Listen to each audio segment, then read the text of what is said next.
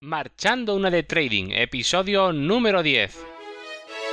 El podcast donde podrás aprender trading online basado en análisis técnico y psicotrading para invertir en bolsa, ya sean acciones, futuros o criptomonedas. Hola, muy buenas. Comenzamos el episodio número 10 de este podcast. Como dije en el episodio anterior, hoy hablaré de qué son y para qué se usan los indicadores en trading y os diré cuáles veo más interesantes. Pero antes de empezar, como siempre, ya sabes dónde encontrarme en cursotradingonline.com, la web donde puedes encontrar los cursos de trading online, psicotrading y análisis técnico para crear tu sistema de trading a través de videotutoriales guiados a tiempo real y te recuerdo cada semana clases nuevas y todo lo que necesitas para perder el miedo a hacer trading desde casa. Y ahora sí que sí, empiezo. Bueno, ¿qué son los indicadores en trading? Bueno, pues es una respuesta sencilla. Sería decir que son funciones matemáticas que intentan arrojar información al usuario sobre determinados eventos en el mercado, eh, con el objetivo de ofrecer la ayuda necesaria al trader para tomar decisiones correctas en el mercado, valga la redundancia, que le hagan ganar dinero, que es lo que pretendemos cuando hacemos trading. Los indicadores eh, podríamos clasificarlos de distintas maneras, pero como yo intento ofrecer sencillez, porque al final es lo que acabamos entendiendo, las cosas sencillas, eso es lo que voy a seguir haciendo. Entonces, un indicador da igual lo que haga y cómo lo haga. Está construido para ayudarnos en el análisis técnico a tomar decisiones que nos lleven al éxito. Eso es básicamente un indicador. Y, ese es el propósito, llevarnos al éxito, no, es, no tiene más. Y eso suena muy bien, pero veamos cómo son en el gráfico. La pregunta sería, ¿cómo se representa un indicador? Bueno, un indicador se puede representar de, muchas formas, aunque básicamente podemos distinguir dos básicas. Una, que sería la representación numérica, y dos, la que sería la representación gráfica. Veamos eh, una por una, ¿vale? Veamos la primera y después entenderemos, cuando entendamos la primera, entenderemos la segunda. La representación numérica. La representación numérica podría ser una tabla Excel, por ejemplo, donde vemos los distintos valores, resultados de las distintas variables una vez han pasado por la función. Os recuerdo, la función es matemática y nos arroja un resultado. Eh, por ejemplo, la, función, de hecho, está construido por alguna persona que decide, por ejemplo, tomar el valor medio de las últimas 10 velas del gráfico y dividirlo el valor medio de las últimas 100 velas. Por poner un ejemplo. Repito, imaginad que alguien hace una función cualquiera, matemática, que quiere tomar el valor medio de las últimas, o sea, toma el valor medio de las últimas 10 velas del gráfico y las divide, decide dividirlas por el valor medio de las últimas 100 velas. Entonces, el resultado será un número que oscilará entre 0 y 1. Y este nos podría indicar que o cuánto, mm, cuanto más se acerque el resultado a 1, menos variación estará sufriendo el precio, mientras que un resultado más cercano a 0 más está variando los precios con respecto a la media de, las, de los últimos 100, de las últimas 100 velas. Como veis, eh, mm, puede ser que así explicado no lo entendáis, pero no pasa nada. Ni eres el único, ni tampoco es importante lo que estoy diciendo. Simplemente es un ejemplo cualquiera de lo que podría ser un, un indicador matemático o numérico, ¿vale? Es decir, es tomar una función, unos datos que nosotros queremos tomar, y hacer con ella pues un cálculo numérico matemático para que nos arroje una, una información adicional a lo que estamos viendo en el gráfico ¿vale? la representación gráfica que sería la siguiente ¿vale? Porque eh, que es la más usada, la, representación numérica no es, no es normalmente hoy en día ya usada, y menos si se hace eh, análisis técnico. El análisis técnico tira mucho del dibujo y del gráfico mientras que la representación numérica eh, podría usarse tal vez más por aquellos que hacen análisis fundamental, viendo los números en frío de los resultados, por ejemplo, de una empresa. ¿Vale? Pero el enfoque, digamos, de la, de la, de la función, ¿vale? Lo que vamos a hacer es representarlo gráficamente eh, en la pantalla para que lo veamos visualmente a través de algo, ¿vale? Y yendo a la representación gráfica, bueno, pues como digo, sería representar esa función visualmente en el gráfico y lo puedo hacer eh, con líneas, con barras, con puntos, colores, da igual, cualquier cosa que sea visual y que nos ayude y no, de una forma fácil y sencilla o más compleja, también puede ser compleja porque hay algunos que son muy complejos, que nos permita tomar mejores decisiones. Por ejemplo, siguiendo el ejemplo anterior, se podría crear un indicador, independientemente de que lo hayas entendido o no. Eh, decíamos que oscilaba, el resultado siempre va a oscilar entre 0 y 1, ¿no? Bueno, pues se podría crear un indicador que oscilara entre 0 y 1, dependiendo del resultado anterior, de la función que habíamos dicho arriba. La ventaja de esto es que veríamos visualmente en el gráfico eh, mientras el precio se desplaza, cómo el indicador va tomando nuevas formas conforme el resultado de la función va variando según lo hace el precio. Y sencillamente esto es un indicador, no tiene más que esto, ¿vale? Y la siguiente pregunta que nos podríamos hacer, bueno, y si esto hace un indicador, cuántos indicadores existen, ¿no? Eh, ¿Se pueden hacer cuántos? ¿Muchos? ¿Pocos? Bueno, pues la respuesta es sencilla, infinitos. O sea, tantos como a la imaginación de cualquier programador desee realizar. Es decir, funciones matemáticas con respecto a variables mm, infinitas que podamos decidir realizar para plasmar en el gráfico, pues imaginaos, todas las que queramos, ¿vale? Para inventar un indicador, de hecho, no hace falta ser programador, porque nosotros podemos imaginar qué queremos calcular y el cómo. Pero para llevar esa función al gráfico en forma de, representación visual, sí que necesitamos ser programadores, ya que debemos traducir esa función al lenguaje de programación correspondiente para, para uso en la plataforma que nosotros utilicemos, ya sea NinjaTrader, Visual Chart. Eh, de hecho, si deseáis realizar algún indicador, podéis contactar conmigo a través de la de contacto de la página web y decirme qué queréis y os puedo pasar el contacto de la persona más adecuada a vuestro proyecto, ¿vale? Sin problemas. Eh, los indicadores. Lo que tenemos que tener en cuenta es que los indicadores ayudan, pero no nos hacen ganar dinero, ¿vale? Eso tenemos que grabárnoslos en la mente a fuego. Los indicadores nos ayudan, pero no nos hacen ganar dinero, ni mucho menos. No podemos pensar ni caer en la trampa que encontraremos un indicador mágico o que es super hay uno que es súper potente que nos han dicho que es extraordinario y nos va a sacar las castañas del fuego. Para nada. Eso no existe.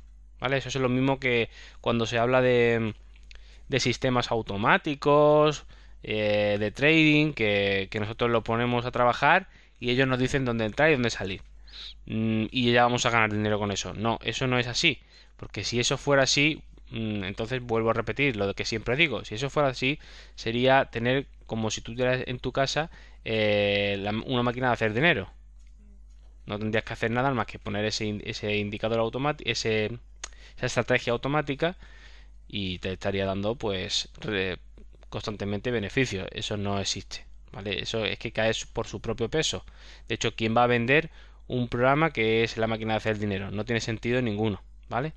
lo que nos va a ayudar, como el indicador nos puede ayudar a tomar mejores decisiones, pero en última instancia, en última instancia, seremos nosotros los que tendremos que decidir qué hacer en cada momento. Eso sí, con la ayuda del indicador o indicadores que elijamos, ¿vale? Y estrategias, que es otro mundo aparte.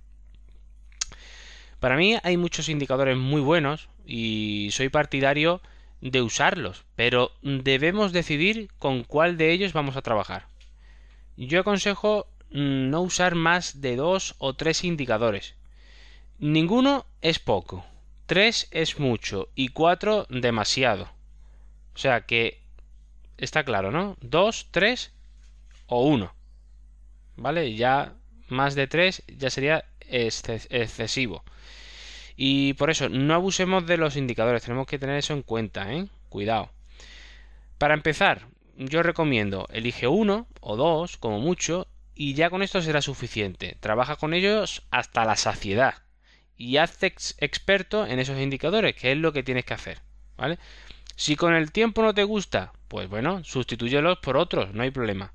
hasta que encuentres aquellos con los que te sientas realmente cómodo o cómoda y ya nunca los dejes, porque son a partir de entonces tus indicadores, los que tienes que trabajar una y otra vez.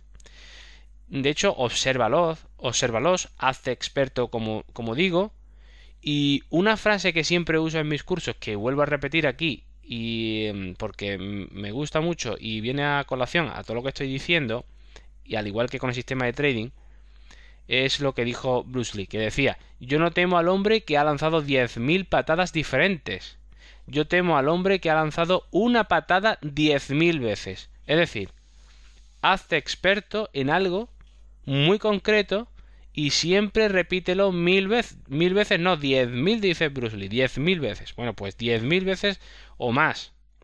Siempre la misma, siempre me, pues lo mismo, con los indicadores igual.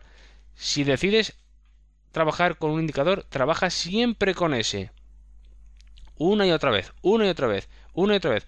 Con el tiempo te vas a hacer experto o experta y vas a poder conocer todos sus patrones, sus movimientos y toda la información que te va a ir dando constantemente y entre los dos, entre el indicador y tú, os vais a fusionar mentalmente y vas a poder eh, anticiparte al precio y sacar todo el jugo, todo el jugo que el indicador te puede ofrecer. Pero siempre de esta manera, no cambiando cada dos por tres de indicador. ¿Vale? Que eso es lo que yo llamo indicadoritis. Porque es que es una inflamación de indicadores, es demasiado. Te, empiezan a, un indicador después, otro, después otro y otro, y vas probando constantemente y ninguno te funciona. No, no es que te funcione ninguno, todos funcionan y ninguno funciona. El, que va, el que tiene que funcionar es tu mente. Es trabajar siempre con lo mismo para que alcances eh, el nivel de perfección de uso de esa herramienta. ¿Vale? Entonces, efectivamente, esa es la conclusión practicar tanto, conocer tanto una herramienta que hagas virguerías con ella. A eso es a lo que debes de aspirar con un indicador. Pero recuerda, la eh, recuerda que la patada no es nada sin una mente que le diga dónde debe ir el golpe. ¿Comprendido? Venga, vale, pues entonces pasamos a lo siguiente, que sería, bueno, pues hablar un poco de los indicadores interesantes según mi experiencia. No digo que sean los únicos, según mi experiencia, la mía la de otra persona puede ser otros totalmente distintos, ¿vale? Entonces, indicadores que te puedo recomendar para que empieces a trabajar con ellos. Pues el volumen, sin duda, aunque ya sé que no es un indicador realmente, los puritanos se me echarán a la cabeza, pero, pero para mi definición sí que lo es, ya que representa unos resultados y ya está, no es más podríamos clasificarlo, volumen, otros son osciladores, otros... Pero eso es complicación, eso es como hablar de, de mil y una velas.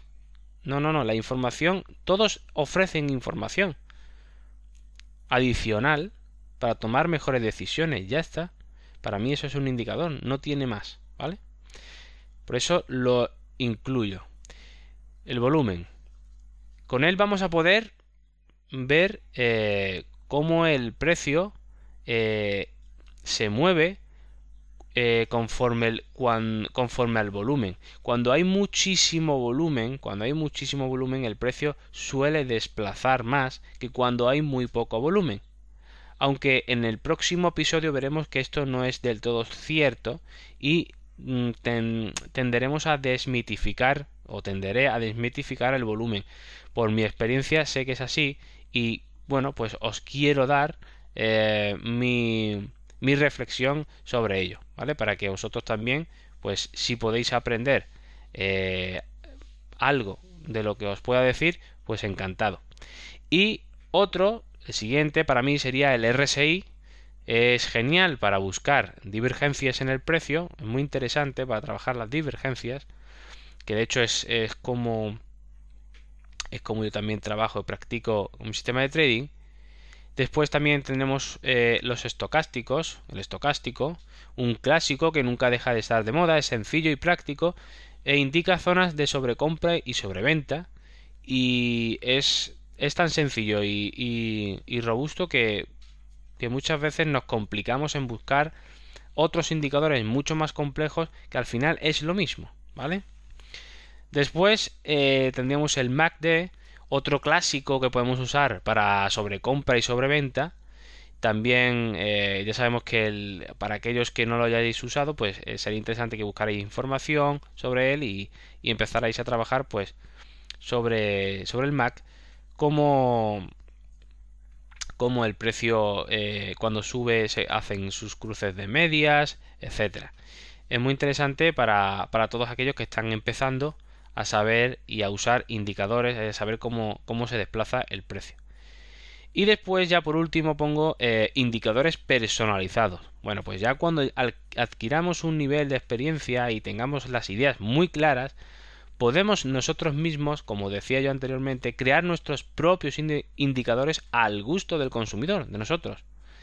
En mi caso, los que uso en mi sistema de trading es, eh, es el que ya ha ajustado perfectamente a, a, lo que yo quiero y lo que yo sé que funciona y me funciona y lo, lo he ajustado de tal manera que trabajo con, con, esos indicadores personalizados, que es el CTO RSI y el CTO STK, ¿vale?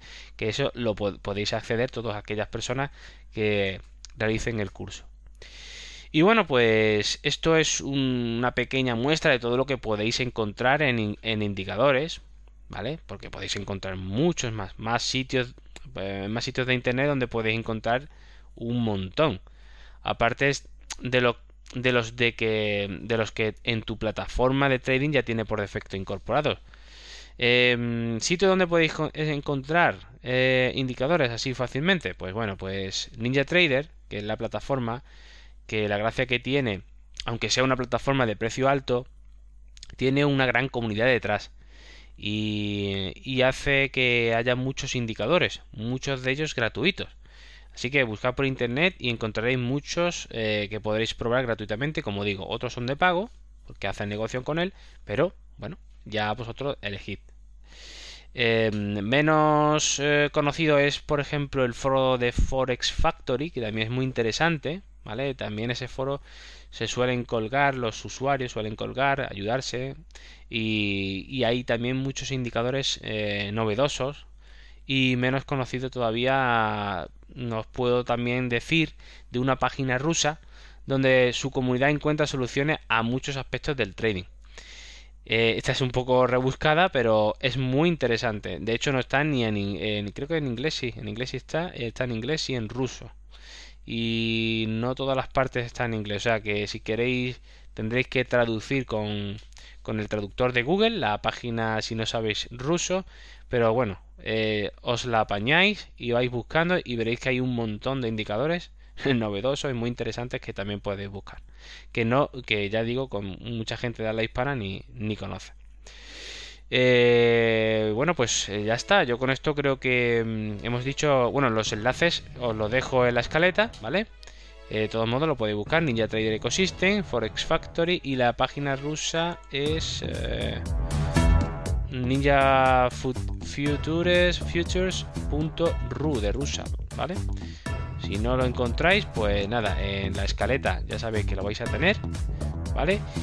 Y nada, pues esto es todo por hoy. Espero que os haya gustado. Tanto si es así como si no, estaría encantado de recibir ya como siempre os digo vuestros comentarios y opiniones. Además, este podcast está abierto a vosotros. Si queréis proponerle cualquier tema de trading online, por favor, hacedmelo llegar en contacto a través de la web cursotradingonline.com. Y recuerda que la escaleta del programa está abierta a todos los alumnos de la web. Y para finalizar, si te ha gustado o te ha podido ayudar un poquito este episodio, te agradecería mucho, muchísimo una valoración 5 estrellas en iTunes o un me gusta en iBox o sígueme en Spotify. Así más personas como tú podrán conocerme. Nos vemos en el próximo episodio donde hablaré sobre el volumen en el gráfico de trading, donde veremos que no es tan maravilloso como dicen que es. Así que sin más, un fuerte abrazo, que tengáis un muy buen día y nos vemos en el próximo episodio aprendiendo un poco más de trading online.